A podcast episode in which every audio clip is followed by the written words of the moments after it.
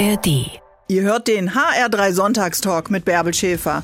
Uns bekommt ihr in der App der ARD Audiothek und überall da, wo es Podcasts gibt. Ich würde mal sagen, mein einziger Kontakt zu Meeresschildkröten bisher im Kino, die grüne Meeresschildkröte Crush in Findet Nemo. Das ist bei meinem heutigen Gast, der Meeresbiologin und äh, Director of Science and Education der Footprint Foundation, Christine Figner, ganz anders. Sie widmet ihr Leben dieser gefährdeten Tierart, dem Meeresschildkröten. Guten Morgen, liebe Christine Figner. Ja, guten Morgen. Ja, so eine Reise zu einer ganz bestimmten Tierart hat ja irgendwann mal einen Startpunkt. Hat das angefangen mit Biologie in der Schule oder wann wurde die Neugier geweckt? Ja, also generell die Neugierde auf das Leben unter Wasser war eigentlich wirklich schon sehr früh da. Da muss ich sagen, da war ich, konnte ich noch nicht mal richtig sprechen. Mhm. Aber ich hatte natürlich damals noch nicht so die richtigen Begriffe dafür. Ich habe halt immer allen erzählt, dass ich Unterwasserforscherin werden möchte. Ja. Hab aber eigentlich wirklich vor allem Buckelwale total toll gefunden. Also das war wirklich so das Tier, das mich fasziniert hat durch meine Kindheit. Und dann die Meeresschildkröten kamen erst während meines Studiums dazu, als ich ein Praktikum in Costa Rica machen durfte. Okay, da waren die Buckelwale raus. Warum? Was haben Meeresschildkröten, was Buckelwale nicht haben, was sie so fasziniert? Ja, also erstmal ist es schon, es ist was Magisches, muss man ganz ehrlich sagen, wenn man so eine Meeresschildkröte mal nisten sehen darf. Und in der Zwischenzeit habe ich sogar mit Buckelwalen gearbeitet und ich muss auch sagen, dass die Arbeit mit Meeresschildkröten also viel, viel direkter ist. Ne? Wenn man so mit, mit eigentlich allen Megasäugetieren fast ähm, arbeitet, ist es immer so, man ist ja auf einem Boot und guckt dann wirklich stundenlang aufs Wasser, macht vielleicht ein paar Fotos aus der Distanz oder hält ein Hydrophon ins Wasser und dann sitzt man ganz lange in irgendeinem dunklen Kabuff und muss das analysieren. Und bei Meeresschildkröten ist man halt wirklich direkt am Tier. Es ist sehr körperlich, aber auch irgendwo sehr schön. Also man ist halt ne, unterwegs in nächtlichen Dschungeln. Normalerweise leben und forsch, äh, forschst du ja in Costa Rica. Was sind denn klimatisch gute Bedingungen in Costa Rica für diese Tierart, die Meeresschildkröte? Ja, generell äh, sind das die tropischen Klimas. Also es ist so, dass Meeresschildkröten genauso wie andere Reptilien nicht ihre eigene Körpertemperatur regulieren können. Das heißt, sie müssen eigentlich in Gebieten leben, die im Prinzip schon der Temperatur entspricht, auf, äh, bei der sie wirklich überlebensfähig sind. Mhm. Und das ist meistens über 25 Grad Celsius. Und äh, wenn die Eier dann auch noch ausbrüten im Sand, ähm, da ist halt, da sitzt nicht die Mama-Schildkröte drauf auf den Eiern. Das erledigt wirklich die Temperatur. Und der Sand, der muss natürlich dann auch eine gewisse Temperatur haben. Und zwar über 27 Grad Celsius, zwischen 27 Grad und 31 Grad Celsius. Ah, wenn wir im Sommer äh, über heißen Sand am Strand laufen, weiß man ja, wie sehr das glühen kann, ja. Also das sind sehr, sehr hohe Temperaturen, die äh, diese Tierart braucht, damit die Kleinen dann schlüpfen können. Ganz genau. Also deswegen Tropen und Subtropen, das, ist, das sind eigentlich die Heimatorte der Meeresschildkröten. Okay, liebe Christine, also du warst das Kind mit Taucherbrille wahrscheinlich äh, am Strand, vielleicht auch am See, denn du bist ja in Haltern am See aufgewachsen. Aber See ist ja nicht gleich Meer. Gab es auch mal eine Faszination für Flüsse und Seen oder hat dich immer das Meer angezogen als Meeresbiologin? Also es war wirklich tatsächlich das Meer. Ich müsste lügen, wenn ich sagen muss, dass mich äh, Seen und äh, äh, Flüsse genauso irgendwie begeistert haben.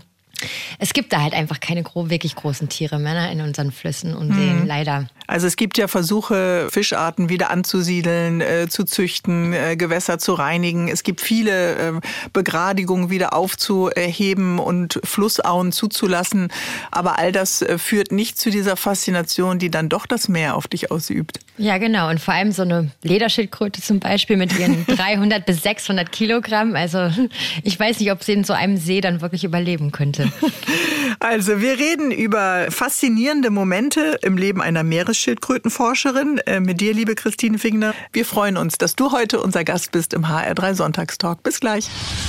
Hier ist der HR3 Sonntagstalk. Mein Name ist Bärbel Schäfer. Ich bin auch gerne am Meer. Ich mache gern Bodysurfen in den Wellen, aber ich habe nicht den Beruf der Meeresbiologin dann tatsächlich ergriffen, obwohl ich das auch immer so gesagt habe. Christine Fegner, du hast es durchgezogen und du bist Expertin für Meeresschildkröten.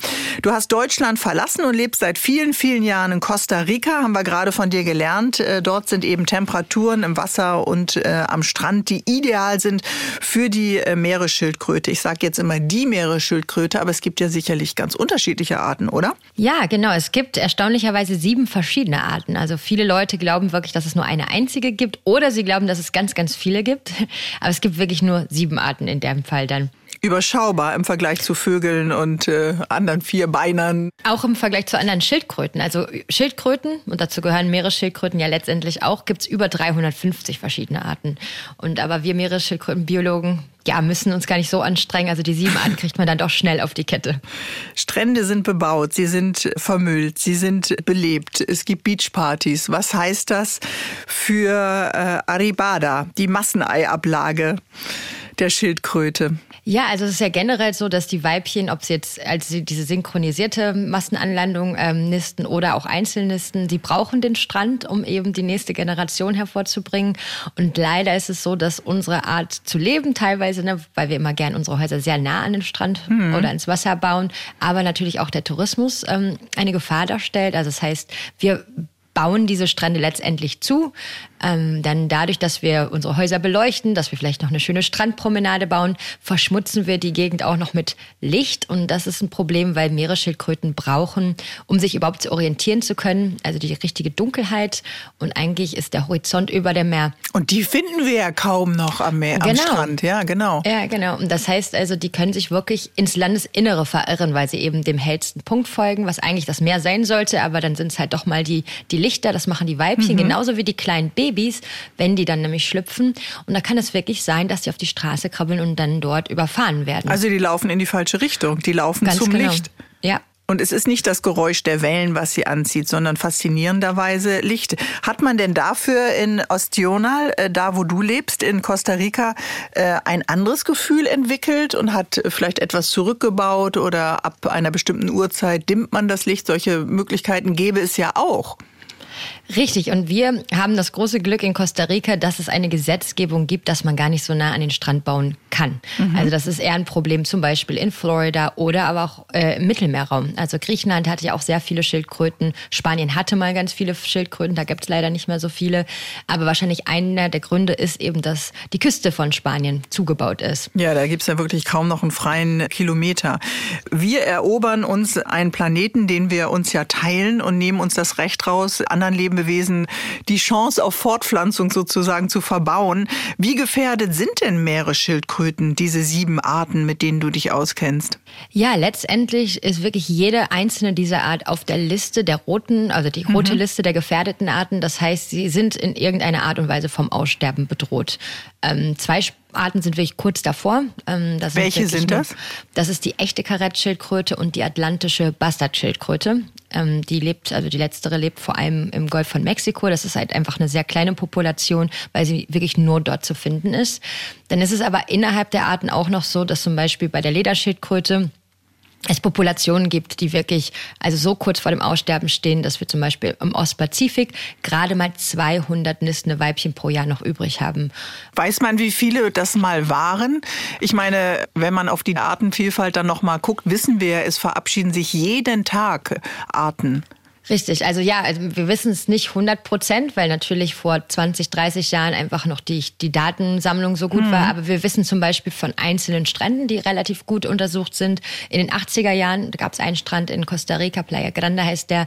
Da gab es noch locker 2000 Weibchen nur allein auf diesem Strand. Mhm. Als ich dort 2009 gearbeitet habe, gab es noch 45 Weibchen und letztes Jahr waren genau zwei Weibchen dort. Mhm. Was macht ja, das mit dir, wenn du diese Zahlen aussprichst? Es ist schon sehr, sehr traurig. Also man, ich möchte natürlich nicht pessimistisch sein, das kann ich auch nicht in, meinem, mhm. in meiner Arbeit.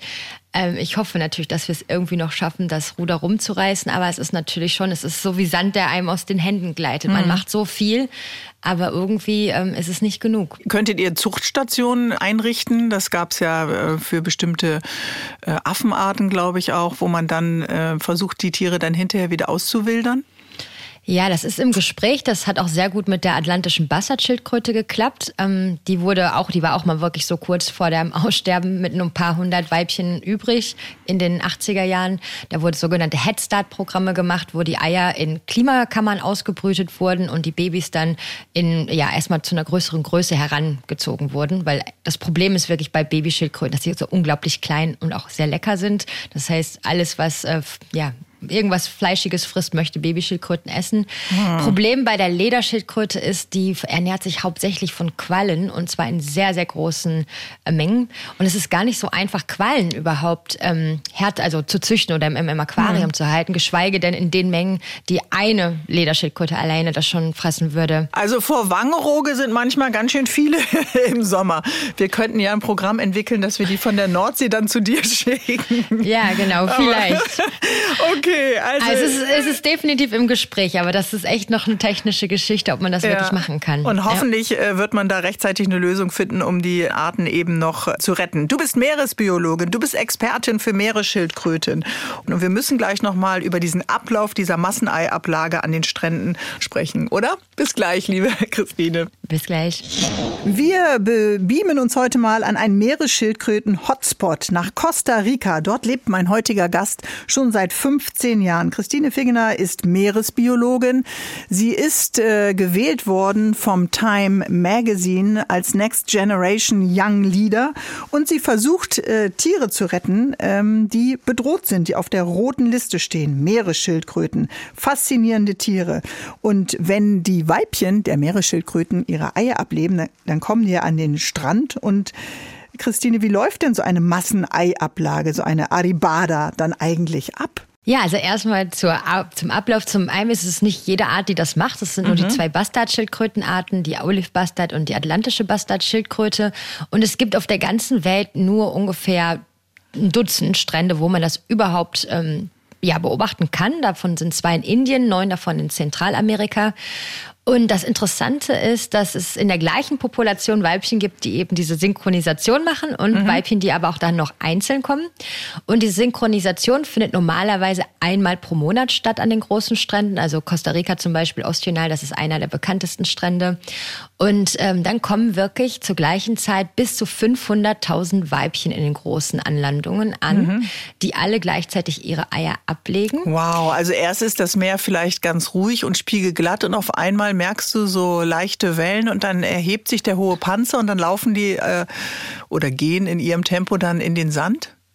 Ja, so ungefähr. Also man merkt schon Tage vorher, dass sich so langsam aber sicher die Schildkröten dort ansammeln in den Wellen. Also man sieht die wirklich in den Wellen surfen. Und irgendwann ist es so, als wenn jemand eine unsichtbare Pfeife bläst. und auf einmal kommen die wirklich alle gleichzeitig an den Strand. Und was wir aber nicht wissen, was denn jetzt genau diese Pfeife darstellt. Also das muss dich doch nicht, verrückt machen als Wissenschaftlerin. Ja, Warum kommen die genau um 23 Uhr? Kommen die tagsüber oder kommen die nachts? Normalerweise kommen, also fällt der Startschuss nachts. Es ist halt äh, meistens mit dem Mond hat es was zu tun. Also es ist immer ungefähr die Woche vor Neumond für Ostional. Es gibt aber andere Strände, da ist es eher mit dem Vollmond. Aber es ist ja nicht immer genau auf den, also wirklich haargenau gleich. Wir wissen halt wirklich nicht, also man kann es sehen, immer kurz vor Neumond sammeln sich die Weibchen, aber was dann wirklich, also ob es ein Pheromon mhm. ist, ob da irgendwie, wir wissen es nicht. Es die haben, haben ja keine so Ohrmuscheln, äh, Schildkröten, also äh, den Pfiff können die ja gar nicht hören, oder? Hören die auch? Äh, doch, die hören schon, erstaunlicherweise. Okay. Die also Babys zumindest stoßen sogar oder geben Laute von sich. Okay. Das weiß man in der Zwischenzeit.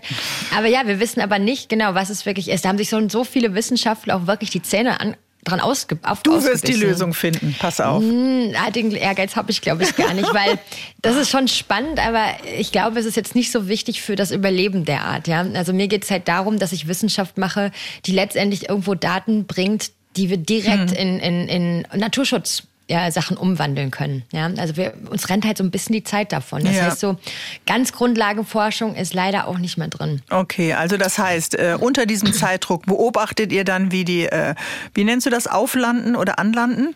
Also erst genau. gibt Schildi-Surfing äh, in den Wellen, dann kommen die an den Strand und dann in derselben Nacht äh, graben die noch das Loch und legen die Eier ab oder ist das auf, auch? Auf alle Fälle, ja, ja. Also eine Schildkröte, das ist der Prozess ist genau der gleiche wie auch bei den einzelnen Schildkröten. Das heißt, eine Schildkröte kommt an, äh, sucht sich erstmal einen Spot, den sie mag, fängt dann an, so ein Bodypit, so ein Bett zu machen mhm. und dann den, die Eikammer zu graben, die Eier zu legen, danach alles zuzumachen und alles zu verstecken und dann verschwindet die Mama wieder. Bei den Bastardschildkröten dauert das Ganze rein raus irgendwie so 45 Minuten. Und was ist ein Spot, den sie mag? Was muss der für Voraussetzungen haben? Muss es ein besonderer Sand sein oder die Körnigkeit des Sandes oder muss der feucht sein?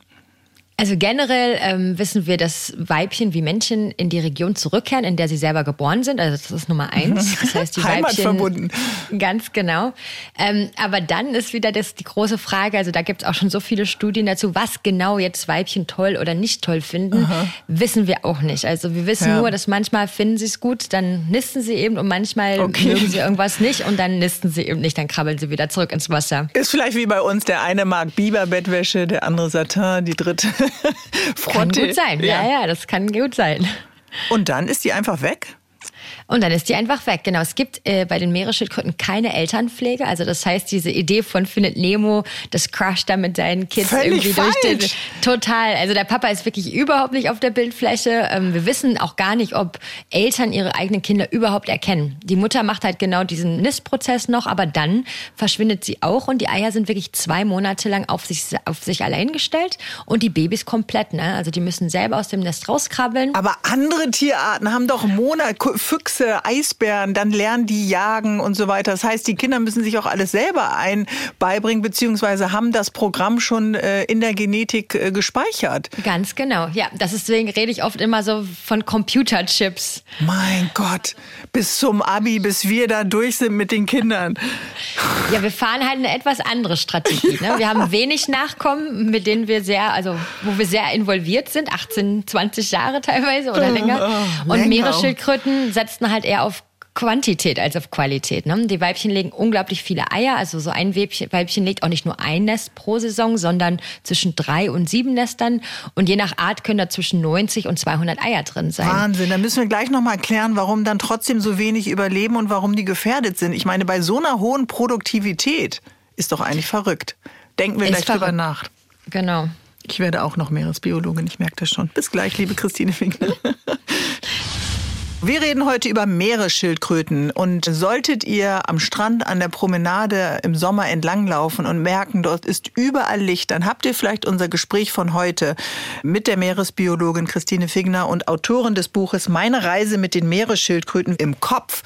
Denn äh, Meeresschildkröten mögen überhaupt gar keine Strandpromenaden, keine Beachpartys und auch kein Licht am Strand. Die brauchen Ruhe und Abgeschiedenheit und vor allen Dingen Dunkelheit. Und wir reden gerade über diesen Prozess, dass Meeresschildkröten mehrmals im Jahr äh, Eier in einem Nest am Strand ablegen und dann gibt es keine Elternpflege. Die sind dann einfach erstmal weg. Richtig? Das stimmt für alle Arten, okay. dass die Weibchen da nicht involviert sind, genau. Wie lange brauchen die Kleinen, bis sie schlüpfen?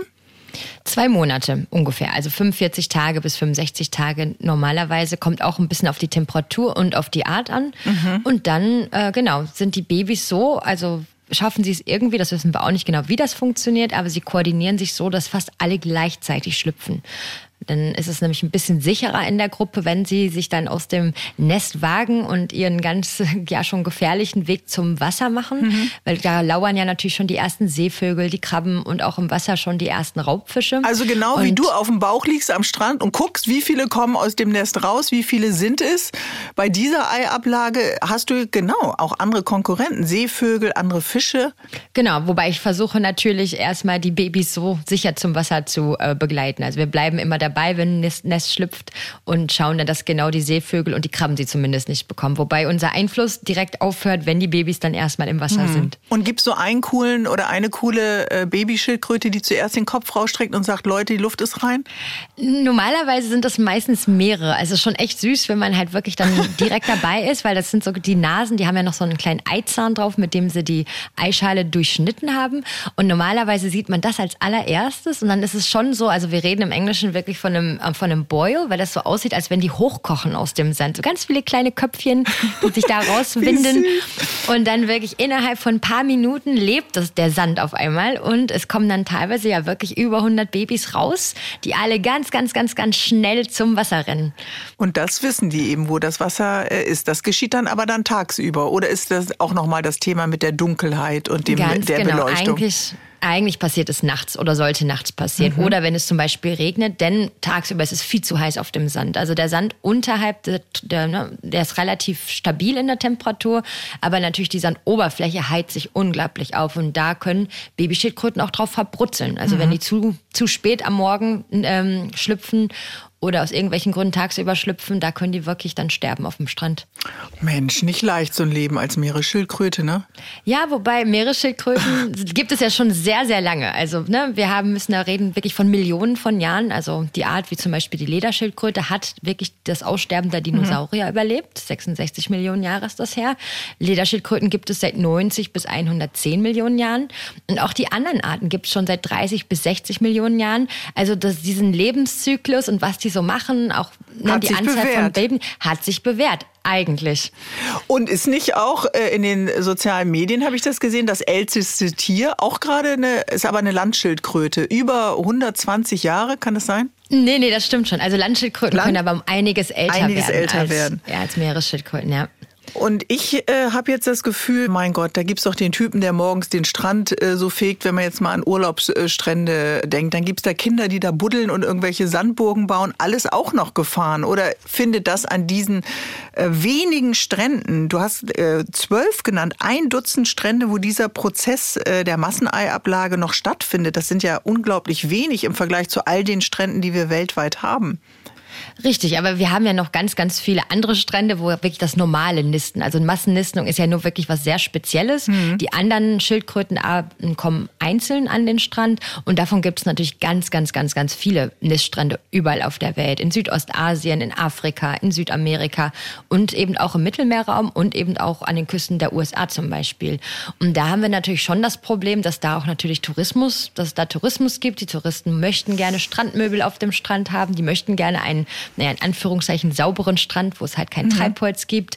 Und natürlich sind das alles Gefahren. Ja. Sandburgen zum Beispiel, ähm, wenn da so ein Kind eine Sandburg oder ein Loch buddelt, da können die Babys reinfallen und kommen da auch alleine nicht wieder raus. Und da freuen sich dann am nächsten Tag die Seevögel, weil sie dann halt so ein ganz tolles Buffet da haben. Mhm, das stimmt. Also lauter Dinge, über die man mal nachdenken sollte. Jetzt ist das oben an der Nordsee oder an der Ostsee nicht der Fall, weil die Wassertemperaturen da viel zu kühl sind. Also es gibt viele äh, Gefahren und äh, ihr als Schildkrötenschützerinnen und als Wissenschaftler Wissenschaftlerin, steckt mit eurer Begeisterung, ich glaube, heute ganz, ganz viele an. Äh, du vor allen Dingen, liebe Christine, äh, weil wir heute drüber reden.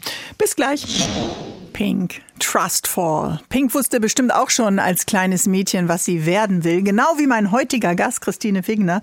Die ist nämlich in Haltern am See aufgewachsen und hat immer gedacht, mich fasziniert nur das Meer. Und jetzt lebt sie seit über 15 Jahren in Costa Rica und erforscht äh, den Schutz der Meeresschildkröten. Ihre ganze Zeit, ihr ganzen berufliches Engagement widmet sie diesen Tieren, die vom Aussterben bedroht sind. Und die wollen wir noch ein bisschen besser kennenlernen, diese Tiere, Christine. Woraus besteht besteht denn eigentlich der Panzer bei deinen Lieblingstieren? Also erstmal muss man ja wirklich darüber reden, woraus der Panzer generell bei Schildkröten besteht. Das wissen nämlich viele Leute gar nicht. Das sind nämlich die zusammengewachsenen Rippen. Also es ist so, dass das Skelett selber den Panzer bildet, also die Rippen und die Wirbelsäule. Ähm, das heißt, die ganzen Organe sind halt innen und dann auf diesem Knochenpanzer liegt dann noch eine, ja, eine Hornschicht auf, die so ähnlich ist wie, wie, unsere Fingernägel eigentlich. Ein bisschen härter allerdings, also die sind nicht ganz so weich. Mhm. Ist aber schon so, dass das, diese Schicht wächst. Ähm, bei Landschildkröten noch ein bisschen krasser als bei Meeresschildkröten, aber es ist so, dass sie sich auch mal wieder erneuert. Und kann man wie äh, am Bauch erkennen, wie alt äh, eine Schildkröte ist? Habe ich nee, mal gehört, man kann das so Bauch? zählen, so ähnlich wie Ringe am Baum, oder ist das eine falsche Information? Ja, an den Landschildkröten ist es tatsächlich so, wenn man auf dem Panzer, also der Bauchteil, der nennt sich Plastron äh, und der Rückenteil nennt sich Carapax. Auf dem Carapax, also die verschiedenen Kostalien zum Beispiel, die haben wirklich, die, wie wenn die Horn, das Horn sich auflagert, das bildet so Ringe, da mhm. kann man das zählen. Aber ähm, bei Meeresschildkröten kann man das so nicht machen. Bei Meeresschildkröten muss man wirklich sich den Oberarmknochen anschauen und der hat Jahresringe, wenn man den aufsäbelt. Mhm. Man kann sich natürlich vorstellen, dafür müsste die Schildkröte natürlich tot sein. Also ja, man kann das ja jetzt nicht an einer lebenden Schildkröte machen. Okay, ja. also das wären diese Flossen, würde ich die jetzt als Laie nennen, ne? die da unter dem Panzer rauskommen? Die Flossen bestehen aus den verlängerten Fingerknochen.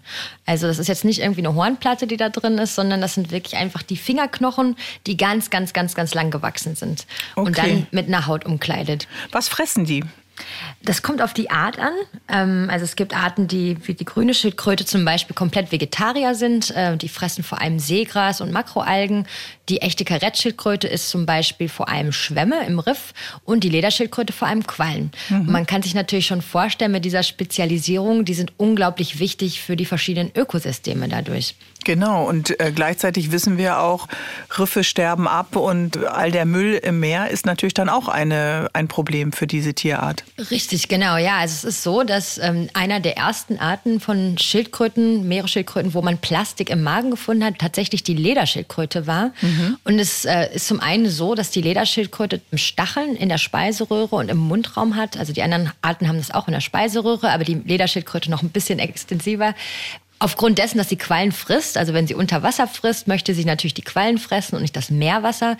Das heißt, diese Stacheln helfen letztendlich, dass die Quallen darin stecken bleiben und sie das Meerwasser ausspucken kann.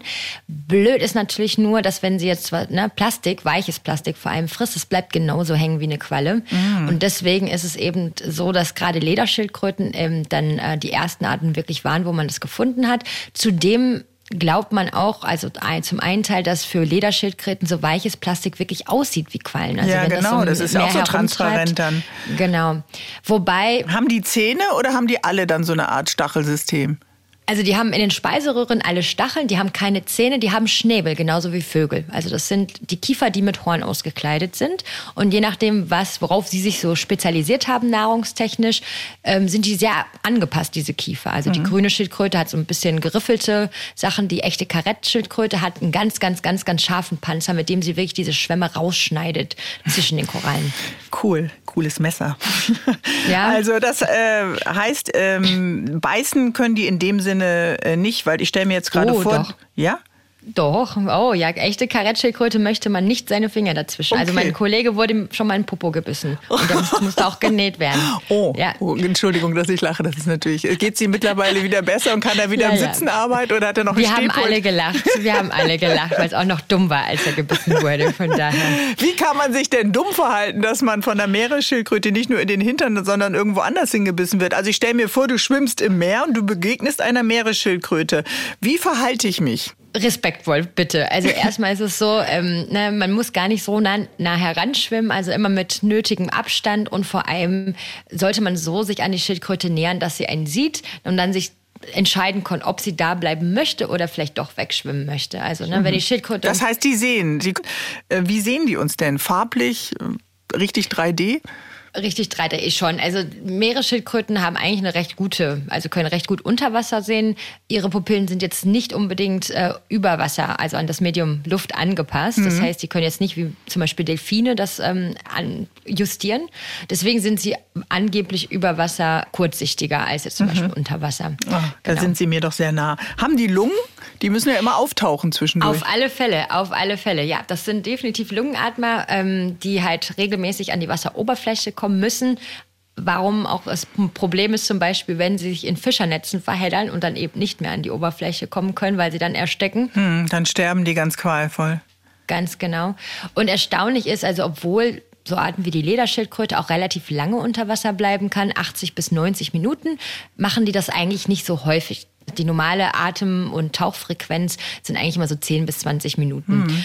Ähm, genau, das ist vielleicht mal beim Schlafen, wenn sie sich irgendwie unter einen Stein quetschen, das machen die immer ganz gern, dass sie sich im Riff oder unter Felsbrocken so festkeilen, damit sie nicht hochtreiben, ähm, einfach ein bisschen sich ausruhen. Da können sie auch schon mal länger unter Wasser bleiben, aber so richtig lange ist es auch Und dann nicht. merkt sie, hups, ich muss mal hoch und atmen. Dann könnt ihr auch nie richtig lange ausschlafen. Mann, Mann, Mann, liebe Christine Fingner, mit dir macht es richtig Spaß, Biologie. Bis gleich. Sie ist Meeresbiologin und sie ist Autorin des Buches Meine Reise mit den Meeresschildkröten. Und die haben natürlich auch etwas mit uns zu tun. Wenn Meeresschildkröten gefährdet sind, hat das einen Einfluss auf das Ökosystem in den Ozeanen. Und deswegen liegst du, die promovierte Meeresbiologin, nicht nur, aber auch mal auf dem Bauch und bist nach Costa Rica ausgewandert und schaust dir diese Tierarten an, wenn sie zum Beispiel schlüpfen. Leben die eigentlich in großen Verbänden? Ich muss noch mal Crush aus Findet Nemo zitieren. Die waren ja immer immer eine große Truppe. Nee, überhaupt nicht. Also Meeresschildkröten sind eigentlich überhaupt keine sozialen Tiere. Mhm. Also nur die Halbgeschwister aus dem Nest ähm, haben eben diese, wir nennen das Protokooperation, wenn die eben zusammen aus den Eiern schlüpfen und dann zusammen aus dem Nest krabbeln und ins Meer laufen. Danach ist es aber eigentlich so, dass ähm, ja, dass jeder so sein eigenes Ding macht. Und erst, wenn die Geschlechtsreife erlangt wird, sucht man sich einen Partner. Hm. Es ist jetzt aber auch nicht so, dass man irgendwie immer mit dem gleichen Partner da was macht, sondern die sind nicht monogam wie Enten nee, oder so. überhaupt okay. nicht. So überhaupt nicht. Also Weibchen verpaaren sich mit ganz vielen Männchen, wenn es sie denn noch gibt, und Männchen mit ganz vielen Weibchen. Okay, also die sind da offen wie bei so einem ja, schönen Strandurlaub. Was braucht man denn als äh, Weibchen? Wonach suchen die die Männchen aus? Oder muss es erstmal einfach nur ein Männchen sein? Weil die ja, klammern also, sich ja ganz schön lange an deinen äh, Rücken als Meeresschildkrötenweibchen. Dann musst du den da sehr lange rumschleppen mit dir. Dann willst du ja auch, dass da ein netter Schildkrötenmann vielleicht hängt. Richtig, genau. Ja, nee, also es ist so, dass wir gar nicht, ähm, also wir vermuten, dass es da wirklich keine großen Auswahlgeschichten gibt. Also es ist jetzt auch nicht so, dass Weibchen und Männchen so unglaublich anders aussehen. Also in mhm. den Arten, wo natürlich die Weibchen sich zum Beispiel den schönsten, den stärksten und so weiter aussuchen, ja, hat genau. es ja genau. oft Oder mit Farben, Kämpfen zu tun. Ja, Kämpfe. Genau mit irgendwelchen tollen Ornamenten und so. Das gibt es halt bei Meeresschildkröten wirklich eigentlich gar nicht. Es scheint, was wir, wir nennen das ein Scramble-Mating-System gibt. Also das heißt, der Schnellste hat eben die Chance, dann eben bei Weibchen zu landen.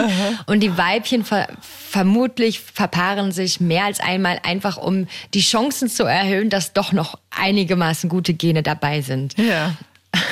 Welche Strecken legen die denn dann zur Paarung zurück? Du hast ja gesagt, sie kommen zurück und legen auf jeden Fall die Eier äh, an den Strand, wo sie vielleicht auch selbst geboren worden äh, sind.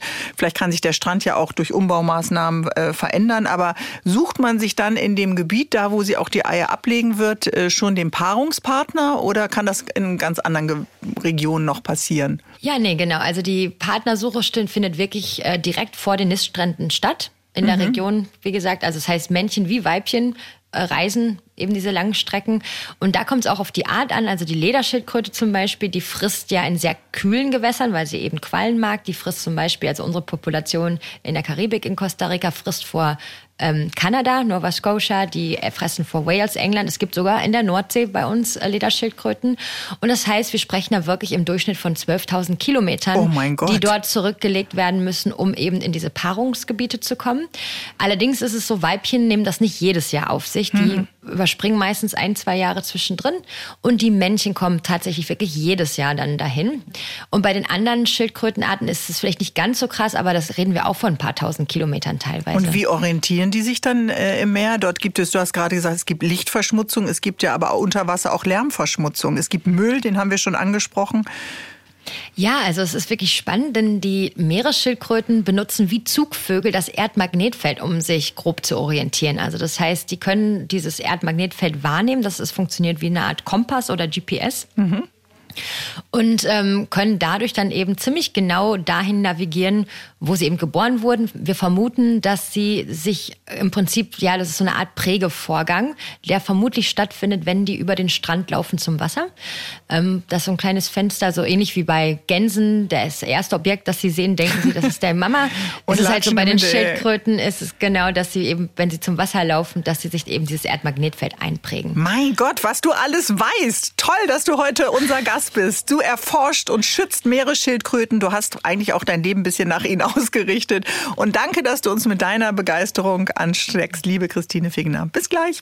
Bis gleich. Wenn du in Haltern am See groß wirst und das deine Heimatstadt ist, dann ist der Job der Meeresbiologin ja nicht der, der ganz nahe liegt. Aber Christine Figner wusste schon als kleines Mädchen, das ist mein Traumberuf. Und sie wusste auch, ich werde auswandern. Und das hat sich dann super verbinden lassen. Die Meeresschildkröten-Expertin und Wissenschaftlerin lebt mittlerweile seit mehr als 15 Jahren in Costa Rica in der Nähe vom Strand. Aber es hätte ja, äh, Christine, sicherlich auch zum Beispiel Indien werden können, oder? Ja, ich hätte wahrscheinlich genauso gut in Indien landen können, aber es war einfach zufällig. Ähm, während meines Studiums habe ich einen Aushang gesehen, das eben ein Praktikum in Costa Rica angeboten hat. Und man muss schon dazu sagen, dass Costa Rica natürlich für Biologen generell eigentlich so ein bisschen so ein Mecker ist. Also es gibt so einige Orte wie zum Beispiel auch die Galapagos-Inseln, wo eigentlich jeder Biologe mal ganz gerne irgendwann hinfahren möchte. Also sind deine Forschungsprojekte dann äh, national nur für Costa Rica oder haben die auch äh, eine internationale Ausstrahlung dann die Ergebnisse?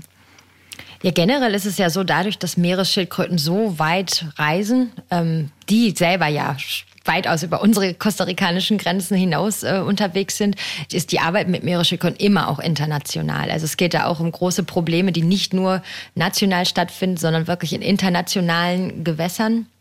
Ja, das heißt also, ich bin auch immer gerne noch in anderen Ländern unterwegs. Zum Beispiel ist es gerade so, dass ich hoffe, in Suriname ein neues Projekt zu starten. Mhm. Die haben unglaublich viele Schildkröten.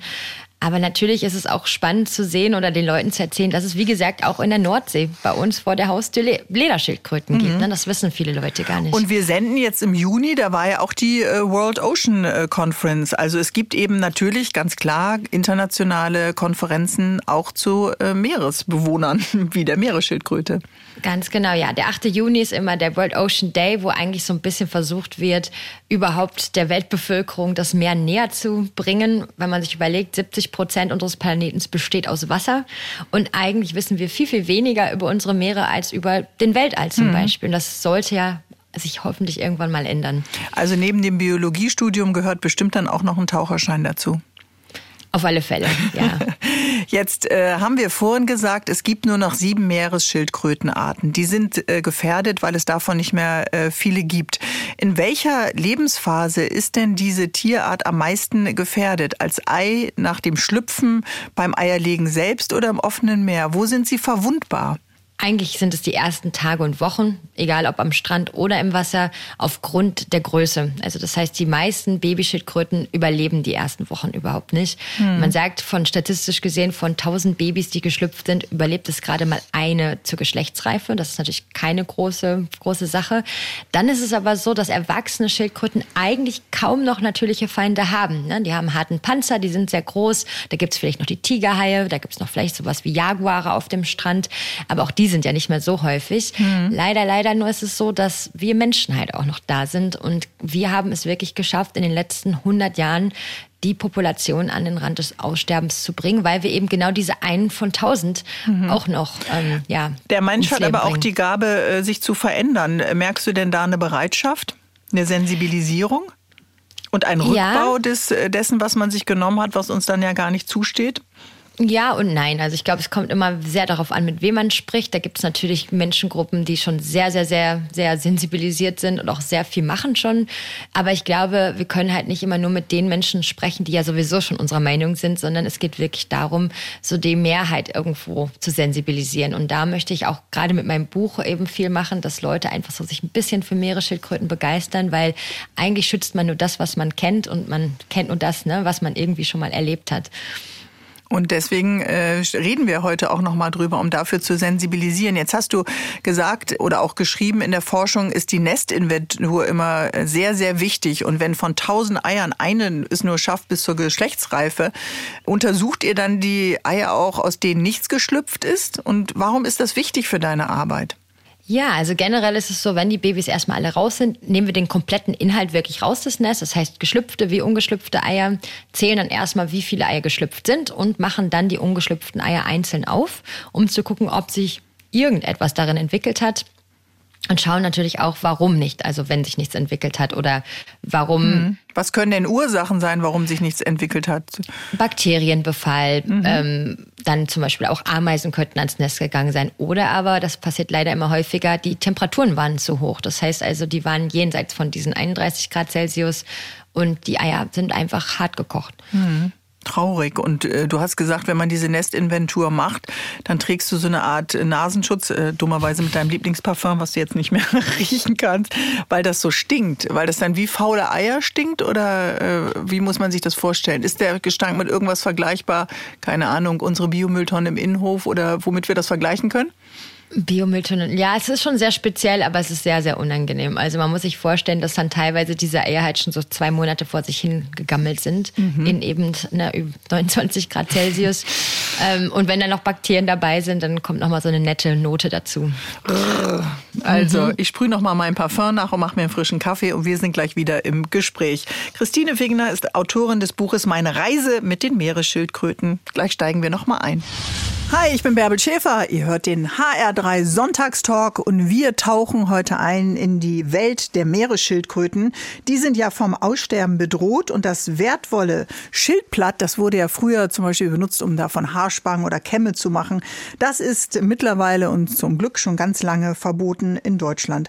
Aber es gibt eine andere menschengemachte Gefahr, die noch viel größer ist für die Schildkröten. Meeresverschmutzung durch Plastikmüll, die industrielle Fischerei mit ihren Netzen und den Klimawandel.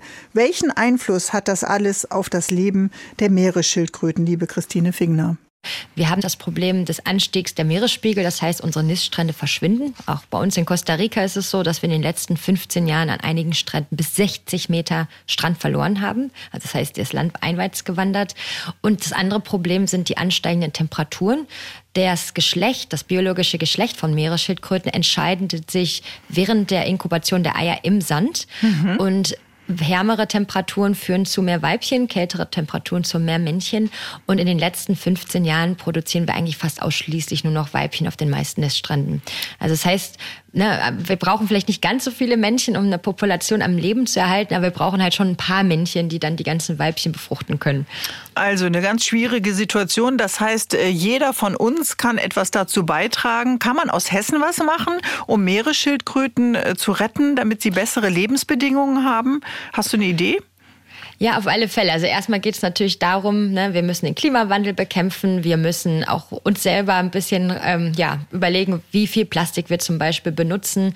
Politik, richtige Politiker wählen, denen die Klimakrise nicht egal ist. Aber wir zum Beispiel finanzieren uns hauptsächlich durch Spendengelder. Also man kann natürlich auch uns unterstützen. Es gibt sogar einen Förderverein in Deutschland, Proma e.V. Da kann man Fördermitglied werden oder einmal Spenden tätigen, die eins zu eins zu uns nach Costa Rica gehen und letztendlich die Zukunft unserer Arbeit gewährleisten dort. Mm, und das ist ja eine ganz wichtige, weil äh, Klimawandel betrifft uns alle. Also von daher ist das doch mal eine gute Idee. Sowas kann man ja auch mal anregen, wenn man Geburtstag hat oder ein Fest oder sowas, dass man das äh, angibt, um Meeresschildkröten tatsächlich tatsächlich äh, zu retten. Wenn du morgen zurückfliegst nach Costa Rica, was äh, sind denn jetzt schon Momente, auf die du dich freust? Was vermisst du, wenn du in Deutschland bist? Also erstmal mein Hund, die Fiona, da freue ich mich schon sehr drauf. Natürlich auch mein Mann, aber vor allem Fiona. Und wir haben jetzt. Ähm, ich äh, bemerke ja. dein Ranking. ja, mein Mann wird mich wieder schlagen, aber es ist okay. Ähm, und wir haben gerade, unsere Schlupfsaison beginnt gerade. Also wir hatten gerade die ersten zwei Nester, die geschlüpft sind. Oh. Das heißt, jetzt in der nächsten Zeit wird es mehr und mehr geben. Ähm, da freue ich mich riesig drauf, weil es ist schon immer was Besonderes, wenn halt so, obwohl man es jedes Jahr hat, dass so wie die ersten Nester dann doch äh, ja, ihre Babys produzieren. Also alles richtig gemacht. Die Faszination ist von deiner Seite immer noch da. Du könntest ja auch mal langsam umsteigen, zum Beispiel auf die Seegurke. Du, ich habe gesagt, wenn ich irgendwann mal nicht das Gleiche verspüre bei einem Nest mit Babys oder einer nistenden Schildkröte, dann muss ich mir echt einen anderen Job suchen. Aber bis jetzt ist es noch so, wie es ist. Okay, also wir müssen alles tun, damit der Meeresspiegel nicht steigt, damit sich äh, das Meerwasser nicht noch weiter erwärmt. Die Meeresschildkröte übt äh, sicherlich nicht nur auf dich Faszination aus, sondern viele, viele Kollegen, mit denen du auch international zusammenarbeitest, haben diese Reptilienart auf dem äh, Schirm. Gibt es noch etwas zu sagen über Schildkröten, was wir vergessen haben? Also in der Pandemie weiß ich von vielen, dass die sich so eben in so einem kleinen Käfig oder so einem Stall oder draußen dann so ein Gitter Landschildkröten äh, angeschafft haben. Die kann man aber irgendwie nicht vergleichen. Ne? Sind die dann doch wieder anders als Meeresschildkröten? Ja, es sind schon Schildkröten. Also sie leben dann halt an Land, ähm, ist aber auch ein Long-Term Commitment, ne? Also so ja. eine Landschildkröte kann halt auch sehr, sehr, sehr, sehr alt werden. Mhm. Also Was ist für dich sehr, sehr, sehr, sehr alt? Ist so wie bei also, Papageien, dass du die noch weiter vererben kannst? Ja, ja, im Prinzip schon. Also, ne, also es gibt wirklich Landschildkröten, die über 100, sogar über 200 Jahre geworden sind. Oh mein sind. Gott, also das ja. heißt, ich merke aus deinem Unterton Vorsicht bei der Anschaffung von Haustieren, die äh, dich sogar überleben können, ja? Wir als Hundebesitzer müssen uns ja und Hundebesitzerinnen äh, müssen uns ja immer darauf einstellen, liebe Christine, dass die eben nicht so lange leben. Ja, aber in der Zwischenzeit ist es ja sogar so, dass man auch Papageien, glaube ich, in Deutschland im Willen aufführen muss, weil auch mhm. Aras zum Beispiel unglaublich alt werden. Ja. Das Schönste an deinem Beruf und der größte Spaß daran, äh, Meeresschildkrötenforscherin zu sein, ist? Uh, auf alle Fälle, dass ich so nah mit meinen Tieren am Strand arbeiten darf. Aber richtig kuscheln kann man mit denen ja auch nicht. Die haben kein weiches Fell, die können die nicht auf die Schulter fliegen und Worte lernen. Sie sind aber wie so eine sehr alte, weise Freundin. Erkennen die dich eigentlich wieder? Auf keinen Fall. Nein. Auf keinen Fall. Also die Nein. Illusion muss man sich nicht machen. Nein. Dann wünsche ich dir eine gesunde und glückliche Rückreise, dass alle deine Freundinnen, es sind ja eben mehr Weibchen äh, als Männchen aus den eben genannten Gründen, die mit dem Klimawandel zu tun haben, dass die dich alle mit ihren schönen Flossen äh, grüßen und so äh, eine Welle für dich reiten. Ja, vielen, vielen Dank. Und wer mehr darüber wissen will, meine Reise mit den Meeresschildkröten und wer spenden will, schaut mal auf die Seite von Proma e.V. Tschüss, liebe Christine. Ja, vielen Dank, dass ich hier sein durfte. Bärbel Schäfer, der Sonntagstalk in HR3. Und wenn ihr jetzt denkt, ich sollte einfach mehr über die Natur, die Tierwelt wissen, dann empfehle ich euch den Podcast Erlebnis Erde in der ARD Audiothek. Alle zwei Wochen gibt's da eine neue Folge und in der neuesten geht's darum, wie Vaterschaft in der Natur aussieht. Also nicht nur was für Daddys hörenswert, auch für alle.